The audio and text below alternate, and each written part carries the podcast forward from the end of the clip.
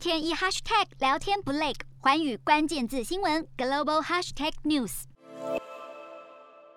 澳洲二十三日通报超过八千两百例新确诊个案，创疫情爆发以来的单日最大增幅。多数案例来自人口最多的新南威尔斯省以及维多利亚省。新南威尔斯省政府宣布重启在室内公共场所戴口罩的强制令，各场馆需限制入场人数，顾客进入商店也得扫 QR code 登记。希望能避免耶诞假期出现前所未有的疫情高峰。维多利亚省也宣布，为了减少医疗卫生系统压力，重启口罩强制令。两省在耶诞节前两天重新实施防疫限令，打击澳洲的永久重新开放计划。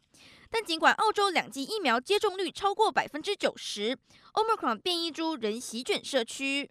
另外，由于澳洲多数省份要求旅客必须提供七十二小时阴性检测才能入境，耶诞节计划跨省旅行的民众涌入各地检测中心，为澳洲已经严重吃紧的检测量能带来庞大的压力。洞悉全球走向，掌握世界脉动，无所不谈，深入分析。我是何荣，环宇全世界全新升级二点零版，锁定每周三、周六晚间九点，环宇新闻 MOD 五零一中加八五。凯播二二二以及 YouTube 频道同步首播，晚间十点完整版就在环宇全世界 YouTube 频道。